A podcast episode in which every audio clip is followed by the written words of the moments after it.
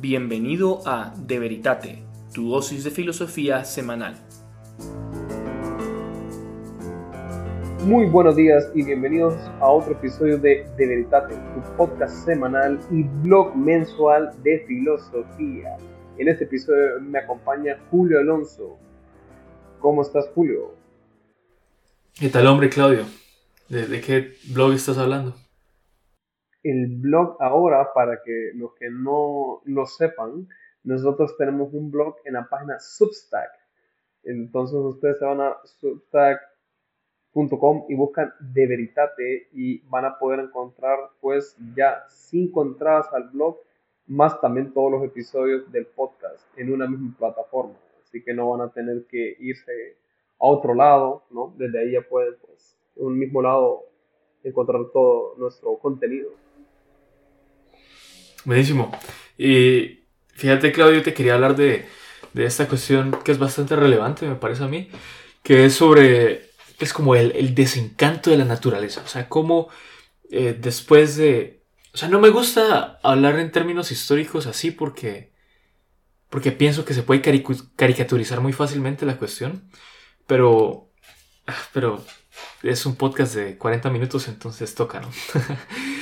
Eh, pero básicamente la narrativa tradicional es que después de, Bacon y de Descartes y de Galileo y de esta gente, eh, la, imagen que, la gente que, se tenía tradicionalmente de la naturaleza y del mundo cambió radicalmente. O sea, para los antiguos, pues obviamente vas a encontrar excepciones, ¿no? Como Demócrito y demás. Pero para los antiguos, pues el mundo estaba encantado, entre comillas. O sea, tenía, pues tenía algo que, que simplemente, a ver, o sea, esta cuestión de, de que la naturaleza esté encantada o que haya estado, haya empezado a estar desencantada, es algo que es difícil de articular.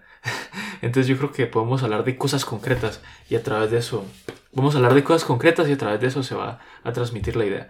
Uno, eh, uno de los principales temas me parece a mí, es lo que habla Edward Facer en su obra de, pues cuando contrasta la visión mecanicista de Descartes y de pues, filósofos posteriores con, con la visión más, pues la visión de la filosofía perenne que tienen Platón, Aristóteles y demás. Entonces, pues creo que primero explicar la visión aristotélica y después hablar de qué le quitó eh, pues la filosofía moderna y Descartes y compañía. Entonces, para Aristóteles hay cuatro causas. Y, cuatro causas no en el sentido como entendemos hoy en día la palabra causa, sino cuatro explicaciones de algo. O sea, podemos ir a cuatro explicaciones que no son reducibles la una a la otra para hacer inteligible pues una cosa. O sea, pensemos en la estatua de David, la clásica estatua de David, que está en Florencia, ¿no? Eh, pues, ¿cuál es la, causa material? Es de qué está hecho. Bueno, en este caso está hecho de mármol, ¿no? Eh, la causa formal es aquello que este trozo, que hace que este trozo de mármol sea David y no otra cosa. Y en este caso, pues sería la estructura o la manera en la que está formada la materia que hace que, pues, que sea David. Y esa es la forma. Y ahí tenemos el agente o la causa eficiente, que es el que impone la forma, el que da la forma a la materia. En este caso sería el artista. Y ahí tenemos la causa final, que es también llamada por Santo Tomás Aquino la causa de las causas, que es aquello por lo cual es, es como el bien o el fin que mueve pues la acción de la gente, pues porque la gente está dirigido a producir cierto efecto, en este caso, pues el artista está dirigido a, eh, a imponer la forma sobre el mármol, pero si no explicamos por qué el agente hace lo que hace y no otra cosa, pues hay algo que queda sin ser inteligible. Entonces, si queremos una explicación completa de la estatua, pues también tenemos que explicar por qué el agente hace lo que hace. Y puede, pues será su motivación o lo que sea, o el deseo de la belleza además. Y, pues este análisis de las cuatro causas también se puede aplicar pues a, las cosas orgánicas y demás, no solo a los artefactos. Eh, entonces, pues para, para Aristóteles y para, y pues para Aristóteles y compañía, toda la naturaleza está llena de causas formales y finales. O sea, el árbol es un árbol porque tiene un principio intrínseco que lo hace ser un árbol. Eh, y eso es la forma de árbol. Es, como una especie de alma. O sea, literalmente es el alma vegetal que, que hace que el árbol sea pues un, una especie de ente viviente que se desarrolla y que es el, principio intrínseco de su cambio y movimiento. Y, y, también pues hay una causa final, eh, pues hay una serie de efectos que el árbol tiende a producir en virtud de ser un árbol. Y pues buscar el sol de más.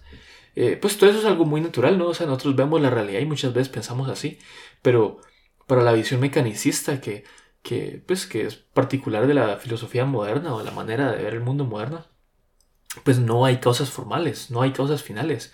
Eso simplemente pues son fantasías. Lo único que existe es la materia y pues las causas eficientes, que ahora es lo que llamamos causa.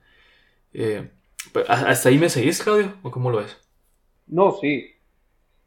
Pues comentaste de que todo el desarrollo clásico del pensamiento, de cómo ven especialmente las cuatro causas de la existencia con Aristóteles, y que obviamente los modernos vuelven a introducir ahí lo que más que todo había dicho Demócrito, ¿no? De donde empiezan a reducir toda la realidad a átomos o a causas materiales, a causas naturalistas, ¿no? Y eso en parte no solo vuelve por los modernos, sino que hay un influjo grande con em, el nominalismo de Ockham y especialmente el nominalismo naturalista, donde toda la realidad se puede explicar por causas naturales. Pues por eso podemos escuchar gente en, en ciertos círculos filosóficos que ahora tal vez de una manera creo que más probabilística, ¿no? De que podría ser de que no se necesitara un primer motor que mueva la realidad, sino que las cosas como que se fueron dando. Sí, sí, o sea, pero ahora no estamos hablando del primer motor ni... Eh, o sea, los, los Descartes eh, y compañía eran teístas, pues creían en Dios, pero la manera en la que lo consiguen es muy distinto. Ahorita estamos hablando como de las dos imágenes, ¿no? De la, visión mecanicista y de la visión como más orgánica de la naturaleza, ¿no? O sea, para Aristóteles el mundo es como una especie de ser vivo. O sea, para Platón también, literalmente Platón el Timeo dice que el mundo es una especie de animal, porque es un ser, es un ser vivo que tiene un alma. claro. ¿Todo bien? No, esto, no, sí, está bien. Entonces, sí, eh, yo sé que es un ser vivo que tiene alma. Yo lo único que quería hacer el influjo, que el influjo de la vuelta con el mecanismo de ahora, el influjo no es como que eh, ciertos físicos modernos leyeron a Demócrito, no, no creo que leyeron muchos clásicos, de hecho muchos modernos que conocen mucho de la filosofía clásica, sino lo que más que sucedió fue el influjo de un de cierto grupo nominalismo, pues entonces que ese fue como que el regreso del mecanismo fue gracias a este nominalismo, pues que ya imperaba. ¿Sabes qué? O sea, yo estoy en desacuerdo con eso. Eh, mentira, no, no sé si estoy en desacuerdo con eso. Pero, pero yo sí te propondría otra razón por la cual este mecanismo volvió a aparecer. Eh, pues tal vez lo que vos decís y lo que yo digo son reconciliables, no sé.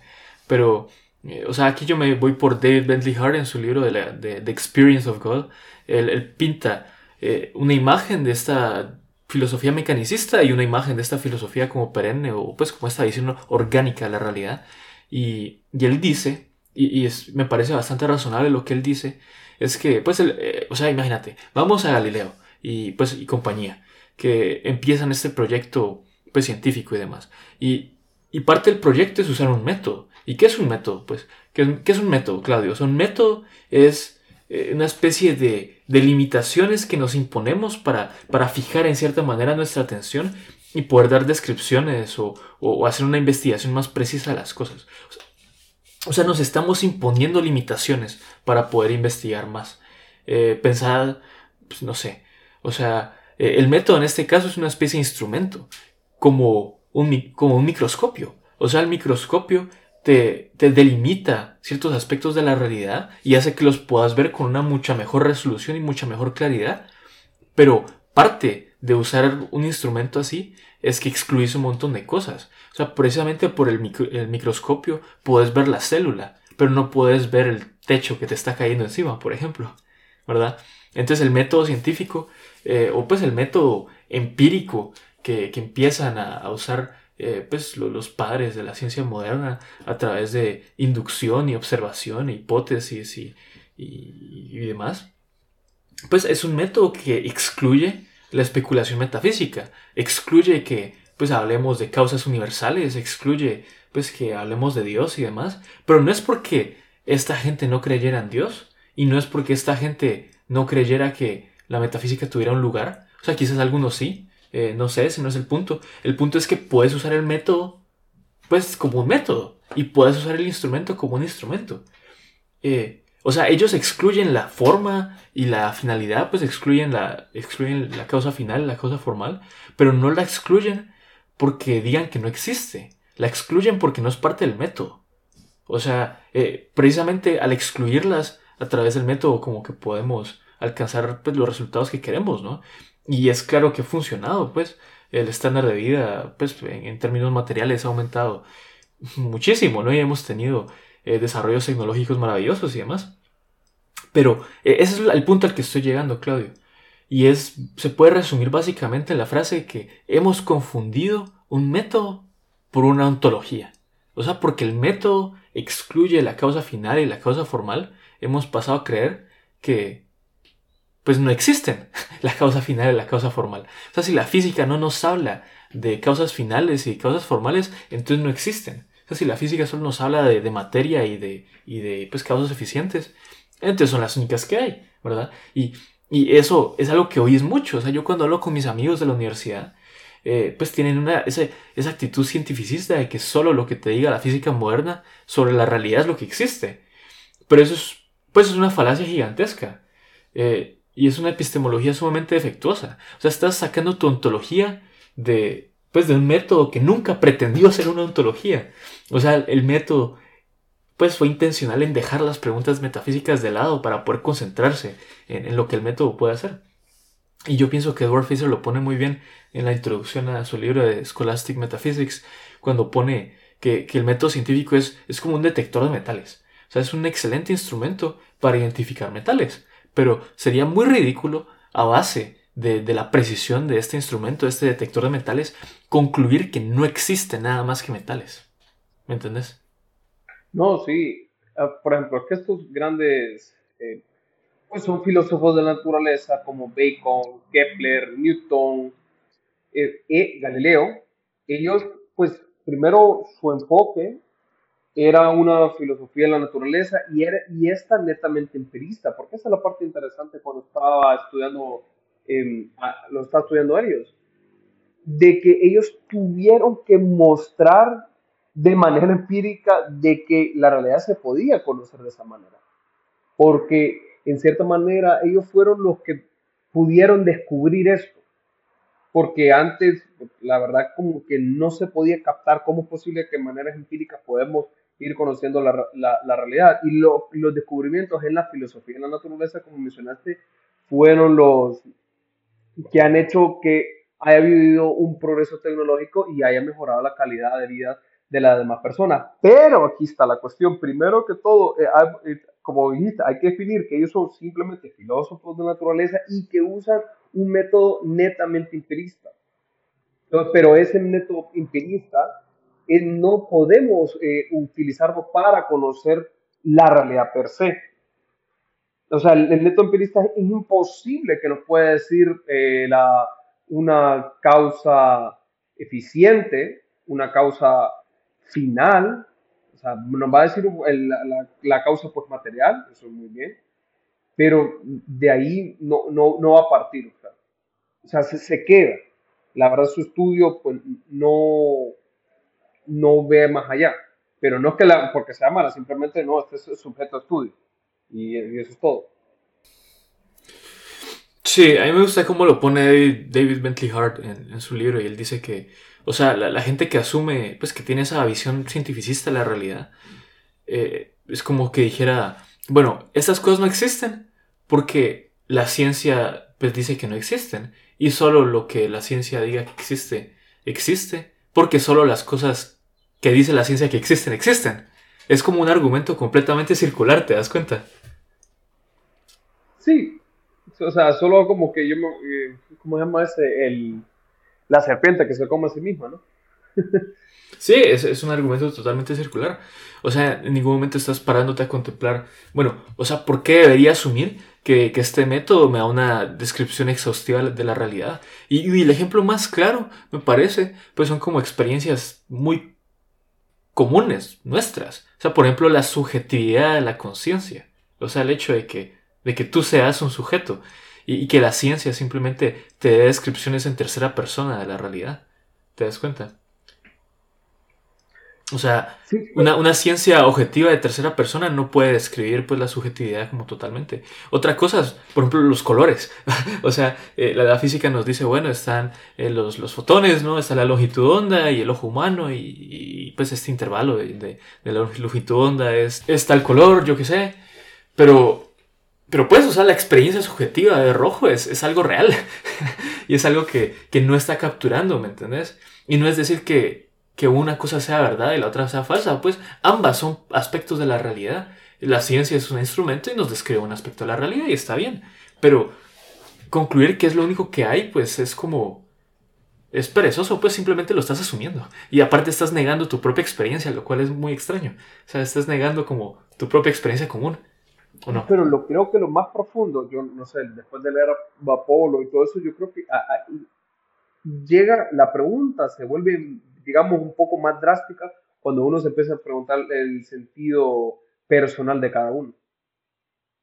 Porque bajo esta noción que si, la realidad no tiene, solo tiene una causa material y la causa final y la causa eficiente pues no existen, entonces cuando te preguntan como cuál es el sentido personal mío, entonces tampoco no se puede contestar. Y por eso yo creo que llega Total ese encanto, bueno, y aquí, ¿cuál es el sentido? ¿Cuál es el misterio? Creo que a veces dice. Sí, pero, pero quiero aclarar que desencanto para, eh, para esos filósofos que te decían no es como que me siento aburrido con mi vida. O sea, desencanto es pues algo, algo distinto, pues concierne más a la naturaleza. O sea, no sé, ¿verdad? Un ejemplo un poco burlón, pero, pero pues, o sea, para el griego antiguo, para el medieval, ibas y antes de cortar el árbol le preguntabas al hada que vivía en el árbol si, si podías cortar el árbol. o sea, es como una realidad encantada, pues que tiene significado, que tiene valor. Y, una cosa que me parece particularmente importante, Claudio, de esa noción de, de, pues, de una realidad encantada, es, es que va muy de la mano con la cuestión aristotélica de la teleología, ¿no? Y, de las esencias y las naturalezas. O sea, digamos que el árbol pues tiene esencia de árbol y, y se dirige a ciertos fines en virtud de ser un árbol. Asimismo el hombre, pues el hombre tiene una forma humana, tiene una esencia humana y en virtud de ser un ser humano pues va a tender a producir ciertos fines, va a tender a buscar ciertos fines, va a buscar a, estar atraído por ciertas cosas y, y esas cosas pues lo van a perfeccionar. Así como el árbol busca el sol y es perfeccionado por el sol, el ser humano busca vivir en comunidad, busca conocer la verdad, busca amistades, busca conocer la verdad sobre Dios. Y esas cosas lo perfeccionan. Y esas cosas son objetivamente buenas. Y esas cosas son fines que realmente existen, son causas finales, ¿no? Y la causa final suprema obviamente es Dios.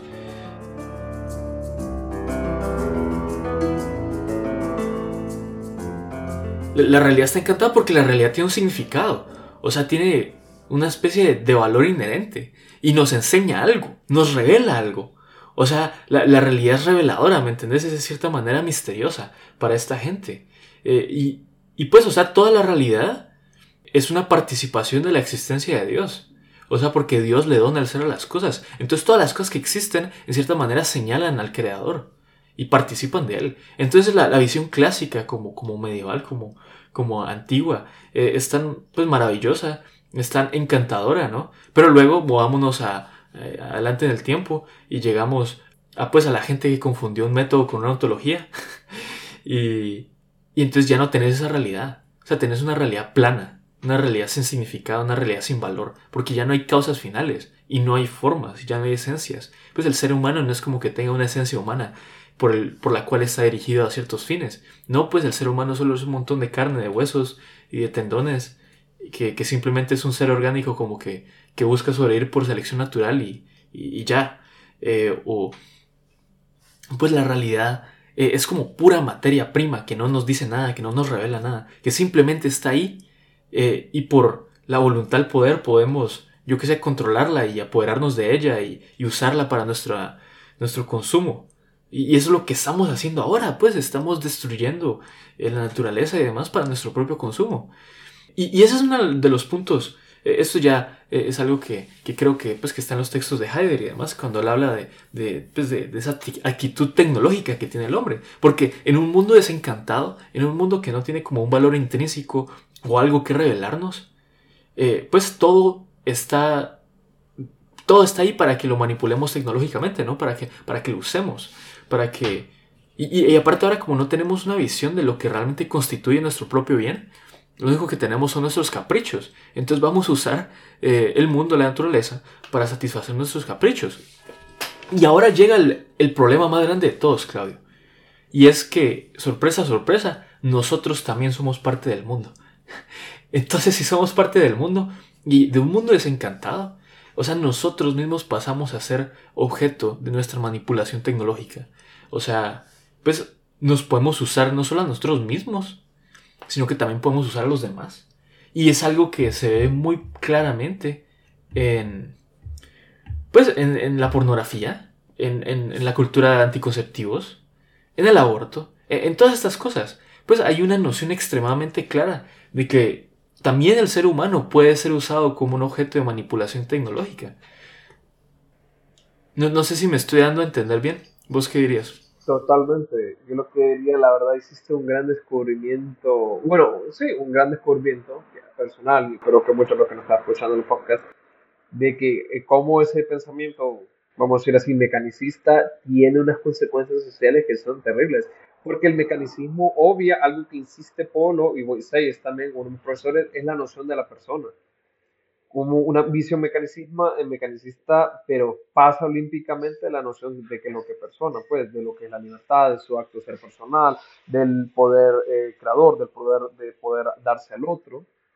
Entonces, esto, eh, esa, y eso es lo, lo que hablaba con otra persona, me acuerdo de que, ¿cuál es el gran, uno, el, el, punto la raíz de los grandes problemas sociales que pasamos ahora, le decía esta persona, nuestra visión metafísica de la realidad. Entonces se quedó viendo algo extraño, porque eso no es como que algo que lo escuchas todos los días, pero de cómo yo comprenda cómo es la realidad, yo voy a actuar en forma, en forma de eso. Entonces, estas visiones, como vos lo estás diciendo, sí han creado daños muy serios Ahora bien, y es una gran pregunta que sí, yo como que te haría.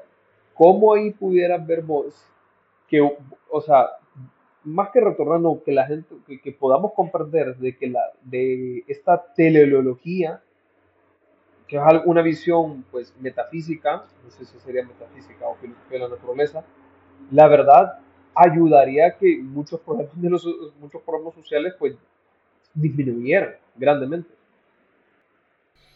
Sí, totalmente. O sea, tenemos que volver a encantar la naturaleza. Es la única manera como de, de salir de esta. y, pues la verdad yo soy un poco pesimista, ¿no? Pero, pero la única manera, después, o sea, pesimista hacia corto plazo, ¿no? Pero la única manera realmente de salir de esta sí sería reencantar la realidad. O sea, tenemos que volver a infundir la realidad de las causas finales y las causas formales. Y decir que las cosas tienen esencias y formas por las cuales son lo que son. O sea, no, no solo es causalidad abajo para arriba, no solo son átomos y, y, partículas ciegas chocando entre ellas, sino que también hay algo más, ¿no? O sea, pues hay estructuras, eh, hay inteligibilidad, hay, hay una razón, o sea, hay... Pues la, la, la, realidad es racional, la realidad tiene sentido. Eh, eso es la forma, ¿no? O sea, la forma es, es como el principio de inteligibilidad de las cosas. Pues porque si solo hay eh, arena, y con eso me refiero a partículas elementales chocando entre ellas y ya. Pues ahí estoy hablando muy crudamente, ¿no? Así es como lo, lo Demócrito. Pues, o sea, ¿qué va a haber de inteligible ahí? O sea, ¿qué, qué hay ahí de donde puede aparecer algo como la conciencia o la mente? Eh, pues ¿Cómo puede aparecer la subjetividad ahí? ¿Cómo puede aparecer la persona ahí? ¿Me entiendes? Entonces, para, para el filósofo pues clásico para el filósofo tomista, y eso lo pone muy bien Norris Clark. O sea, lo más fundamental de la realidad es la mente, lo más fundamental de la realidad es la persona. Y, yo creo que también va esto eh, Parmenides, pues cuando él dice que el pensamiento y el ser son lo mismo. Porque, o sea, pensalo, Claudio, pensalo. O sea, para nosotros, ¿cuál es el fundamento de la realidad? Es Dios. Y Dios es el mismo ser subsistente. Y Dios es, como dice Aristóteles, pensamiento, eh, pues pensándose a sí mismo. O sea, Dios se comprende a sí mismo y piensa en sí mismo y se ama a sí mismo. Y aparte Dios es comunidad de personas, decimos que, los cristianos, ¿no? Dios es Trinidad. Entonces, en el mismo fundamento de la realidad, pues la que es existencia pura, eh, eh, hay, hay un, pues está Dios que es ser personal, que ser inteligente. Entonces, e, el ser, pues es, es en cierta manera personal. Entonces, al final, pues más fundamental a la realidad va a ser como la persona que, que partículas ciegas chocándose, ¿no? Que obviamente, pues son reales, ¿no? Y tienen su participación de la realidad, pero es mucho más tenue que, que el de una persona. O sea, al final, una persona tiene como una prioridad ontológica con respecto a, pues a sus partes, como decíamos antes, ¿no? Y, y bueno, no, sé, ahí me fui como por otro camino, no sé si eso... Pero ¿qué piensas vos? Pues Julio, con lo que acabas de decir, a menos yo lo considero, yo creo que una, una buena vuelta que pudiéramos hacer a la realidad es explicando otra vez qué es el hombre, ¿no? Yo creo que es una pregunta que al fin y al cabo todos los clásicos hicieron. O sea, los clásicos se hacían tres preguntas, y bien, bien importantes, la verdad. ¿Qué, ¿Qué es el mundo? ¿Qué es el hombre? ¿Qué es Dios? Esas tres preguntas, ¿no? Se, se hacían uno, dos, tres, uno, dos, tres. Pero creo que es bien importante volverse a preguntar otra vez, entonces, ¿qué es el hombre?